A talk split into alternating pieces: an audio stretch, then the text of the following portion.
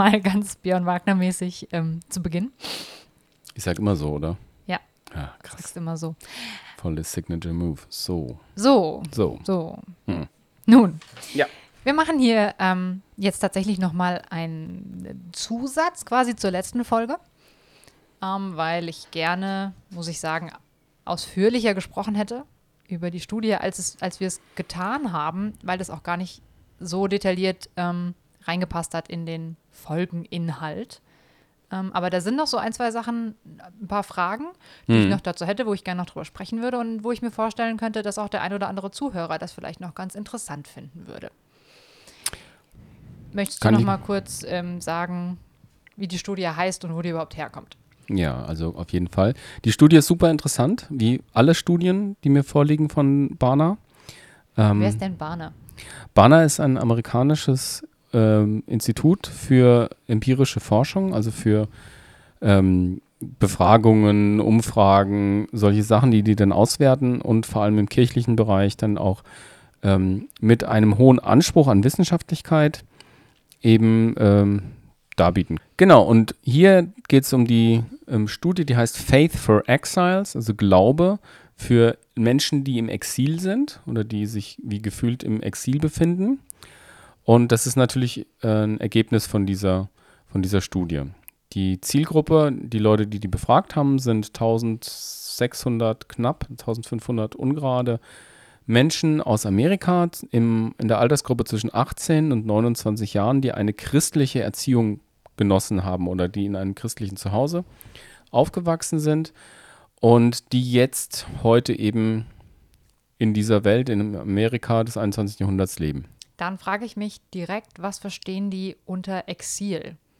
Hm. Wenn, wenn das Leute mit christlichem Hintergrund sind, die in Amerika leben und das von Amerikanern gemacht wurde, Mhm. was ist denn daran Exil? Ähm, es geht um das Exil nicht, jetzt wie das babylonische Exil oder so, sondern ähm, das Gefühl, dass die jungen Erwachsenen, 18 bis 29, eben irgendwie im Exil sind von, von dem Himmel, von der Kirche, in ihrer Kultur als Exilanten leben.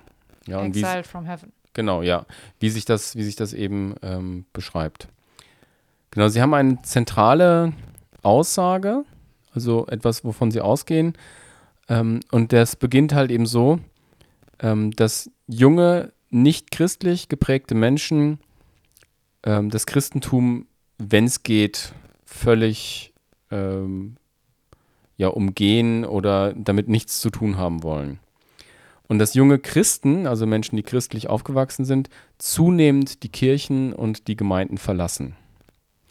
Und damit können wir hier auch auf dem deutschen oder im europäischen Bereich gut mit, weil Menschen, die nichts mit der Kirche zu tun haben, meiden die wie der Teufels Weihwasser, um in, mit einem Sprichwort zu, zu reden. genau.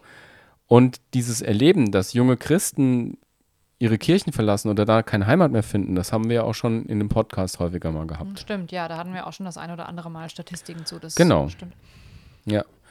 Und ähm, eine der, der äh, Grundvoraussetzungen in dem Buch ist halt eben, dass wir längst in einem digitalen Babylon leben. Also das ist für die der, die Beschreibung. Babylon sind viele Kulturen, da sind viele Sachen ähm, wie so ein Marktplatz an Angeboten, die auf den Menschen da einströmen, auf den Christen da letztlich einströmen. Das babylonische Exil ist hier das, das große, ähm, die, die große biblische, das große biblische Bild, was dahinter steht. Und äh, die Leute aus der Barna Group vergleichen das eben mit unserer digitalen Welt, also mit, äh, wo sich die Digital Natives drin wiederfinden. Ganz, ganz viele Meinungen, ganz, ganz viel digitale Kultur, ganz, ganz viele Dinge, die auch ablenkend sind und die junge Christen letztlich anders ausbilden, anders prägen, als das die Kirchen bisher gemacht haben. Finde ich ein super interessantes ähm, oder einen super interessanten Blickwinkel. Mhm. Ähm, denn es ist tatsächlich was, nicht nur über die Digitalisierung, sondern die allgemeine Globalisierung, die ja damit einhergeht. Durch die Digitalisierung quasi hast du ja ähm, gefühlt global einen viel größeren Zugriff auf Sachen. Und das ist tatsächlich was, wo ich ähm, häufig drüber nachdenke, wie das unsere Gesellschaft verändert, Mhm. Und ich glaube, darüber haben wir auch schon mal gesprochen. Dieses, ähm, die, die, diese Annahme, dass alles für dich da ist und du auch alles irgendwie haben kannst. Und dass irgendwo da draußen noch etwas Besseres für dich ist. Und es ist ja. Ja. klar, dass das Ja. sich auch wiederum auf ähm, die Kirchgänger auswirkt. Denn auch die können ja in diesen Strudel der Überangebote irgendwie mit reinrutschen. Und sind damit, Mhm. habe ich mir gerade gedacht, übrigens ja auch ähm, exiled from church. Ja, genau. Und wir haben jetzt eben in der Corona-Situation auch ein etwas anderes Exil. Es ist kein babylonisches Exil, sondern wir sind ja im Exil quasi zu Hause. Also im Lockdown, in, in der sozialen Isolation und so weiter.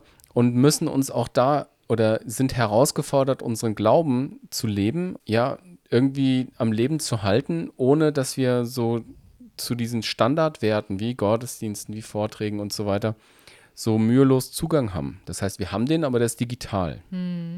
Es ist allerdings eine andere Art von Exil, als man das häufig in der Bibel antrifft oder beispielsweise auch sämtliche Christen, die im babylonischen Exil gewesen sind. Also ich denke da jetzt gerade so spontan an Daniel und seine Freunde, weil wir das Ja. kürzlich im Kindergottesdienst hatten, ähm, die ja da krasser unterdrückt worden sind. Also auch wenn du heute so die, diese gesellschaftliche Frage oft hast, so, warum gehst du in die Kirche? Ähm, verbietet dir aber niemand so richtig deinen Glauben auszuleben. Zumindest nicht bei uns hier in Deutschland und ich glaube auch nicht in Amerika, wenn du Christ bist. Ja. Das ist, ähm, ist ein guter Hinweis, weil die Studie ist ja aus dem Jahr 2019. Also die Datenerhebung war 2018, rausgekommen ist sie 2019, Richtung 2020, also ich glaube im Herbst 2019. Das heißt, da war natürlich Corona noch überhaupt nicht auf dem, ähm, auf dem Schirm.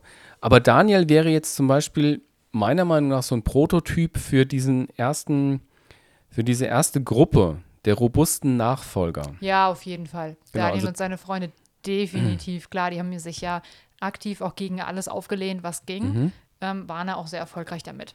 Genau, letztlich hatten die ein Anliegen, die haben gesagt, wir wollen unserem Gott weiterhin dienen, ja. Sie haben auch den harten Weg auf sich genommen, also das mit dem Gemüse essen und dann natürlich Löwengrube und so weiter und so fort. Sie haben gesagt, wir vertrauen auf unseren Gott und wir stehen auch gerade für, für das, was der, was der macht. Das würde jetzt von dieser Banner Group eingeordnet werden in diese Gruppe der robusten Nachfolger Jesu. Diese Gruppe finde ich aber tatsächlich auch am einfachsten zu verstehen. Also die Mhm. finde ich am eindeutigsten zuzuordnen und da kommen mir spontan die wenigsten Fragen jetzt zu auf, dass ich irgendwie sagen würde, ähm, wie kann ich aber diesen Aspekt davon verstehen oder so. Also Mhm. vielleicht, weil ich mich selber da auch am ehesten drin sehe.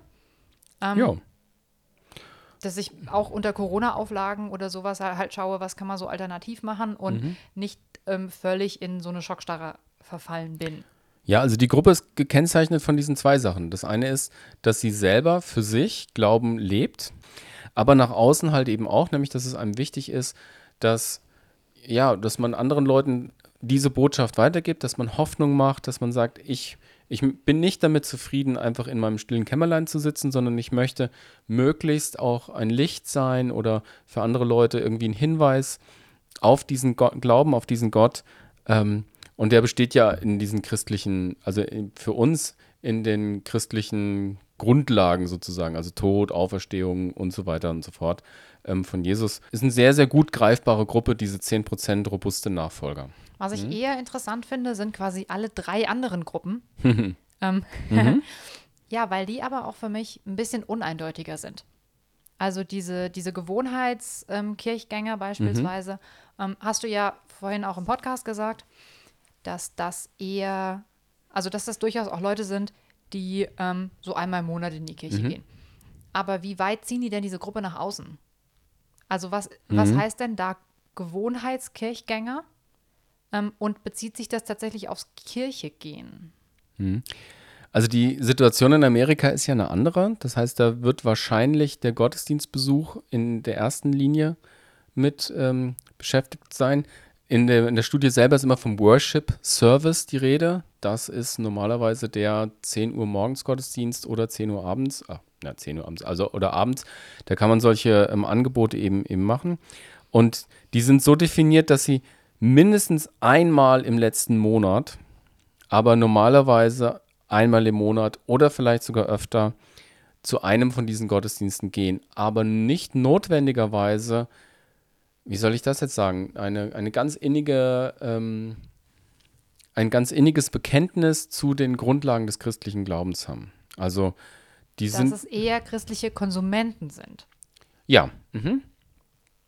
Vielleicht sogar ähm, wie, wie der ähm, Peter Rollins, der irische Philosoph und Theologe, den ich sehr schätze, gesagt hat, die vielleicht sogar diese, diesen Gottesdienst aufsuchen, um ihren Glauben überhaupt zu spüren oder in ihrem Glauben zu wachsen. Also der hat es ganz provokant gesagt, mein Pastor glaubt für mich. Und wenn ich nicht regelmäßig da in der Veranstaltung bin, dann, dann habe ich so das Gefühl, mein Glaube geht so weg. Ich bin dann so, die, in der Woche brenne ich leer oder so. Das hört man auch ab und zu mal.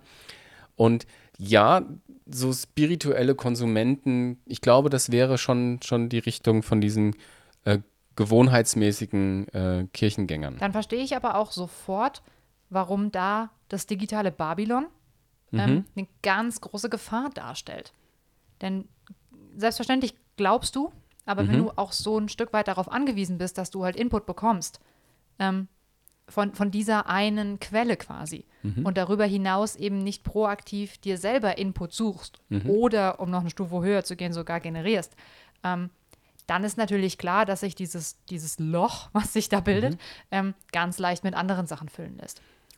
Auf jeden Fall, weil spätestens da äh, gibt es einen Jahrmarkt, einen Markt der Möglichkeiten sozusagen.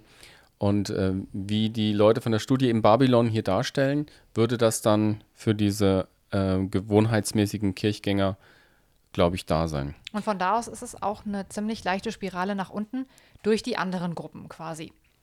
Also Ja, den, hm. von einem Gewohnheitskirchgänger, der ähm, natürlich auch gerne, gerne und absichtlich konsumiert, ähm, der dann abgelenkt wird von einer anderen Sache und Mhm. dann einfach ähm, weniger hingeht und vielleicht dann irgendwann in diese Stufe des Nomaden kommt, wo du, Mhm. keine Ahnung, einmal im halben Jahr halt vielleicht noch in die Kirche gehst, weil irgendwie ist es ja schon auch nett und so. Mhm. Ähm, und dann irgendwann quasi dich davon komplett abwendest. Wobei ich zu diesen beiden Gruppen, die da kommen, also sowohl zu den Mhm. Nomaden als auch zu den, ähm, zu diesen Verlorenen quasi, Mhm. Prodigals, ähm, jeweils auch noch eine Verständnisfrage habe. Weil ähm, ich habe es vorhin im Podcast auch schon mal gesagt, bei den Nomaden, welche Leute zählen denn im Endeffekt da rein? Also sprichst du da komplett von allen Leuten, die, warum auch immer, im letzten halben Jahr halt mal in der Kirche waren? Oder kannst du das irgendwie noch differenzieren? Weil ich sehe da jetzt drei verschiedene Möglichkeiten. Oder mindestens drei verschiedene Möglichkeiten Okay. von Leuten. Und das sind einmal die, ähm, die, die wahrscheinlich jeder irgendwie kennt, ähm, gerade so bei, bei auch Jugendarbeit und so weiter, die Jugendlichen, die ähm, so auf Events halt aus sind. Wenn irgendwas Besonderes gemacht wird, wenn wir einen Ausflug machen oder es ist irgendwie Themenabend oder sowas, dann kommen die, weil es cool ist, passiert was. Aber zum regulären Programm kommen die halt gar nicht, weil es ist ja langweilig und so weiter. Und dann ist auch die Andacht ja irgendwie uninteressant, sondern ich komme, weil was passiert. Oder weil es Essen gibt. Oder weil wir irgendein cooles Spiel spielen oder sowas. Ähm, würden die zum Beispiel auch in die Gruppe der Nomaden reinzählen? Oder sind das solche Leute, die ähm, ja, einfach weil die auch bei Veranstaltungen dann mal mithelfen oder sowas, was ich vorhin gesagt habe, zum Kuchennachmittag eingeteilt werden, die dann dann halt mal kommen, aber ansonsten jetzt auch nicht so viel daraus ziehen.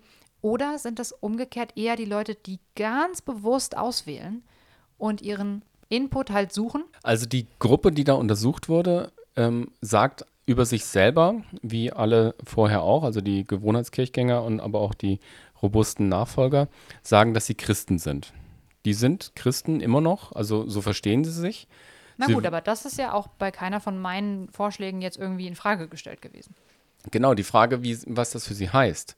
Nämlich, sie verstehen ihr Christsein so, dass sie das einfach auch gar nicht brauchen. Also diesen regelmäßigen Kirchgang oder Gottesdienstbesuch, das ist für sie nicht nötig. Also da darfst du dir jetzt nicht ähm, Leute vorstellen, die im Prinzip äh, von einem Event zum nächsten hoppen und möglichst zwei, drei Veranstaltungen pro Woche äh, machen. Das klang jetzt gerade so ein bisschen so, sondern eher so mal, ah ja, jetzt ist so das, jetzt sind so drei Monate wieder rum und guck mal, da kommt doch jetzt äh, ein berühmter Mensch, den ich gerne höre. Da könnte ich doch mal wieder in den Gottesdienst gehen. Oder Also dann könnte ich mal wieder Glaubensleben, was außerhalb der Kirche stattfindet. Glaubensleben. Oder was nicht Mhm. grundsätzlich außerhalb der Kirche stattfindet, aber wo ich jetzt beispielsweise sage, ich glaube an Gott, ich glaube an Mhm. Jesus Christus, ähm, aber ich glaube nicht an die Kirche, in Anführungszeichen. Mhm. Also ich brauche nicht Kirche und Gemeinde für mein Alltagsleben, Mhm. sondern ich höre mir das manchmal wegen des Inputs gerne an. Aber mein Glaube existiert auch ein Stück weit außerhalb der Kirche.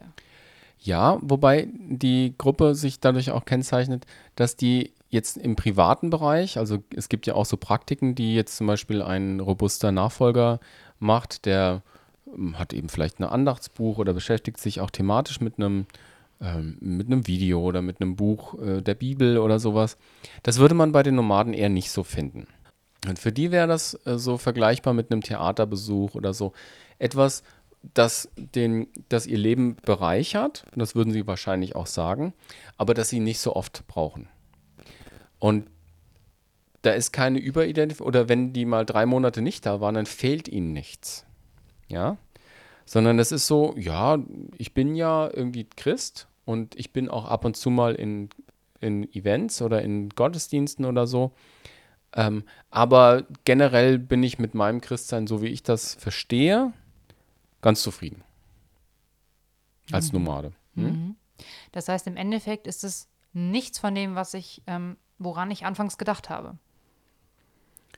Ja, aber doch auch, also teilweise schon. Also es sind, Also es, Bei dir es klang's- spielt mit hm? rein, aber ähm, Ja. die Studie an sich und auch die Menschen, Mhm. die da gefragt wurden, haben das für sich anders definiert.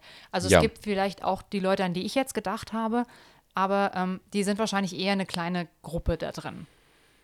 Ja, also so Church Hopper, das wären vielleicht sogar, wenn, wenn die das oft machen, also wenn die quasi auch öfters mal gucken, wo ist denn was Interessantes, wo, wo kann ich denn mal hin? Also weißt du, so, so, so wirklich so nachbrennend oder nachsuchend. Dann würden die sich vielleicht ja auch eher in die zweite Gruppe einordnen, also mit von den Mhm. regelmäßigen Kirchgängern, weil das hast du ja dann im Endeffekt, wenn du zweimal im Monat in unterschiedliche Kirchen gehst, gehst du ja aber trotzdem zweimal im Monat in die Kirche. Ja, und die würden, das wäre dann so ein inneres Verlangen wahrscheinlich. Ähm, die Leute, die du sprichst, von denen du sprichst, die gucken aktiv und denen fehlt auch was, wenn sie das einen Monat nicht gemacht haben. Die Nomaden sind eher entspannter. Denen fehlt es, glaube ich, nicht so sehr. Und ähm, für die ist das eben nur ein Element ihres Lebens. Wo, bei denen, die du, die du ähm, so angeführt hast oder beschrieben hast, hat man das Gefühl, das ist ein zentrales Element ihres Lebens oder ein größeres Element ihres Lebens. Ähm, so ähnlich wie einen aktiven Sportverein oder so. Ja, das stimmt. Ja. Mhm. Und dann haben wir noch die vierte Gruppe. Genau, Im die, Endeffekt. die Nomaden sind 30 Prozent, also dass man nochmal die, die so, Zahlen ja, vor Augen genau. hat. Die ähm, robusten Nachfolger sind 10 Prozent, die gewohnheitsmäßigen äh, äh, Kirchgänger oder Gottesdienstbesucher sind 38 Prozent, das ist die größte Gruppe. Wie gesagt, wir reden von Amerika. Und die Nomaden sind 30 Prozent. Also von daher, ähm, Und die, Ja. diese Verlorenen quasi, die Prodigals. mh, die sind mit 22 Prozent immer noch größer als die äh, robusten Nachfolger und sind immerhin ein Viertel. Und zwar sind das Menschen, die in einem christlichen Elternhaus groß geworden sind, also eine klassische Kindergottesdienst, Jungschar, aber dann irgendwann wie so ein, ähm, wie so ein Br- Bruch erlebt haben. Vielleicht schmerzhaft, in dem Sinn, dass die, der christliche ähm, Hintergrund als zu eng erfahren wurde. Oder vielleicht auch einfach schleichend, weil die aufs College gegangen sind, jetzt in der amerikanischen, ähm, ähm, im, im amerikanischen Umfeld. Oder halt ihr Zuhause verlassen haben und dann vor Ort ähm, diesen Anschluss nicht mehr hatten und den auch nicht mehr gesucht haben. Bis hin zur Glaubensaufgabe. Also das sind wirklich Menschen, die würden nicht mehr sagen, dass sie als Christen leben oder als Christen sind. Das ist ein Gegensatz zu den Nomaden. Und genau, die den Glauben verloren haben. Was ich total interessant finde, oder beziehungsweise was ich ähm, an der Wortwahl ganz, ganz cool finde, ähm, dass der Prodigal Son ja am Ende des Tages wiedergefunden wurde, Mhm. also er ist ja wieder nach Hause gekommen. Ja, Und das hast du ja auch, wenn du es mit verloren übersetzt, verlorenes kann ja gefunden werden. ja. Also da steckt schon irgendwie nichts von, von abgeschrieben drin. So klar haben die Leute sich Mhm. abgewandt vom Christentum, aber nicht unwiederbringlich. Mhm. Ähm, das schwingt für mich an der Stelle mit. Und ich könnte mir vorstellen, dass diese Studienmenschen das ja auch bewusst ausgewählt haben. Ja. Aber ähm, was mich noch interessiert, ist, wie ist das, also ist das irgendwie differenziert, diese Gruppe? Also da sind jetzt alle Menschen zusammengeworfen, die ähm, jetzt nichts mehr mit dem Glauben zu tun haben, obwohl sie christlich aufgewachsen sind. Mhm. Aber haben die da nochmal, also führen die das ein bisschen aus? Weil für mich macht es ja schon einen Unterschied, ob du jetzt auf eine traumatische Art und Weise deinen Mhm. Glauben verloren hast. Also Ja. weil du irgendwie in einem super christlichen Elternhaus aufgewachsen bist und ähm, da hat sich dann herausgestellt, keine Ahnung, irgendwie der, der Vater ähm, schlägt die Mutter oder sowas, um jetzt mal wirklich auszuholen, Mhm. Ja. weil in der Bibel ja drin steht, ähm, weiß ich nicht, der, der Mann ist der Herr des Hauses und dann äh, steht ihm das ja auch zu. Hm. Ähm, das würde ich anders einordnen, als wenn ähm, jetzt beispielsweise die, dieser, dieses College-Beispiel, Mhm. ja, und du einfach, klar, vor Ort keine Gemeinde gefunden hast, die so richtig zu dir passt und Mhm. du ja irgendwie auch noch deine Heimatgemeinde hast, aber dein Leben sich dann nach und nach einfach mit anderen Dingen gefüllt hat. Ja, also die Studie äh, ähm, unterscheidet hier tatsächlich nicht, also fragt nicht, warum die sich entkehrt haben, sondern geht einfach nach der Selbstaussage von denen und fragt also jetzt nicht mehr eine große Begründung.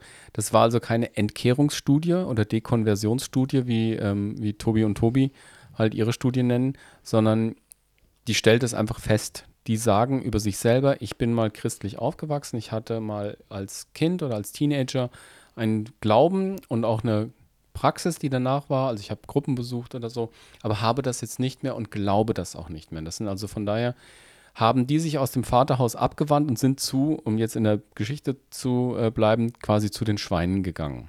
Ja, das ist ja die Geschichte vom verlorenen Sohn, wo der jüngste Sohn Ja, ja. sein Erbe auszahlt, äh, sich auszahlen lässt und dann zu den Schweinen geht.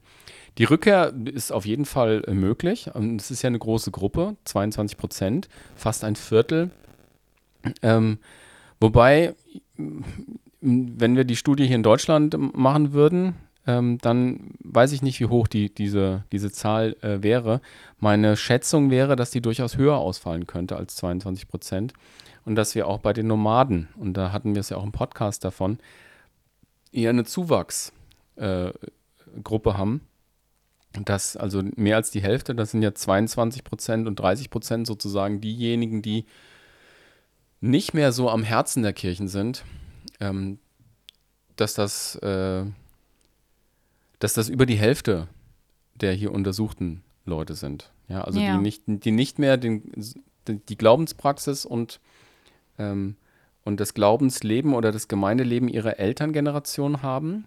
Ja, wir sind ja bei 18- bis 29-Jährigen, sondern dass die Hälfte eigentlich sich umorientiert, entweder ganz weg ist bei den Prodigals, bei den verlorenen Sohn, Söhnen und Töchtern, oder bei den 30, äh, bei den 30 Prozent Nomaden, die sagen, ja, das gehört irgendwie schon noch zu meinem Leben, aber das ist so ein Add-on. Ja, also nicht mehr so eine zentrale oder so eine wichtige Stellung im Leben. Und welche Rolle spielt jetzt aber das digitale Babylon ähm, gerade bei diesen letzten beiden Gruppen? Denn das habe ich jetzt noch nicht so richtig wiedergefunden. Ähm, bei den Nomaden vielleicht ein bisschen, denn klar, du musst ja, also du füllst ja dein Leben mit irgendwas, ähm, um das jetzt mal einfach so platt zu sagen. Ähm, und selbstverständlich auch mit viel Digitalem und je mehr Digitales da ist, desto mehr füllst du dein Leben ja auch damit. Ähm, aber gerade jetzt bei der letzten Gruppe, also wenn die eine aktive Abwendungsentscheidung irgendwie hatten, ähm, was, also was spielt da die Digitalität? Oder der Überschwang da für eine Rolle? Also in der Studie ist das digitale Babylon eben, sind alle Angebote, die die Aufmerksamkeit und die Zeit der ähm, jungen Leute irgendwie auf sich ziehen. Also das kann von Netflix äh, über so, so Social Media, die halt sehr, sehr stark auch sind, äh, genannt werden und dadurch halt auch diese ganzen Filterblasen, also die Meinung der Freunde, die Meinung der Gruppe, der, der sozusagen Social Bubble, die da ist. Und das, ähm, das wird wahrgenommen als eine Ablenkung, ein anderes Angebot, das die Leute dann wahrnehmen, wo sie auch also rausgeholt werden aus ihrer ursprünglichen Blase, sozusagen, christlichen Blase, und wo sie letztlich diese Navigation oder dieses ähm, Übereinkommen oder Übereinbringen ihres Glaubens und äh, Lebens mit der, mit diesem Marktplatz, mit diesen anderen Angeboten nicht mehr, nicht mehr hinbekommen.